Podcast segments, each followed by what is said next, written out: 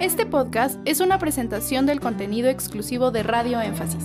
Radio Énfasis, una estación cristiana con un manantial de bendiciones para tu vida. ¿La esposa de Job llegó a ser salva? Creo que solo podemos suponer. He escuchado algunas, una o dos enseñanzas sobre la posible situación de la esposa de Job. Una de ellas, que escuché en una ocasión, decía que, que al final, cuando Dios le restituye todo a Job, los otros hijos que, tuvo Job los tuvo con la misma, porque no se menciona que se haya muerto ni que se la haya cambiado. Pero como la historia no da mucha información, las posibilidades sí son muy variadas. Una de ellas, sacar una conclusión de este tipo, pues hay escrituras para nutrir dicha conclusión. Lo más probable es que Dios la mató, porque ella, ella exhortó a Job, maldice a Dios.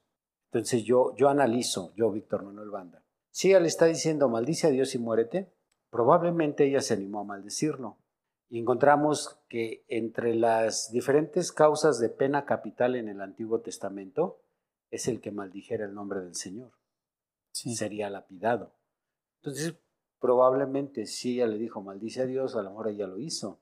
Y si lo hizo, probablemente la mataron a pedradas. Esa es una posibilidad. Y tengo esas escrituras para sostener mi tesis, porque si alguien dice, ¿de dónde lo sacó? Y otra vez los literalistas. Muéstrelo, muéstrelo, ¿dónde está?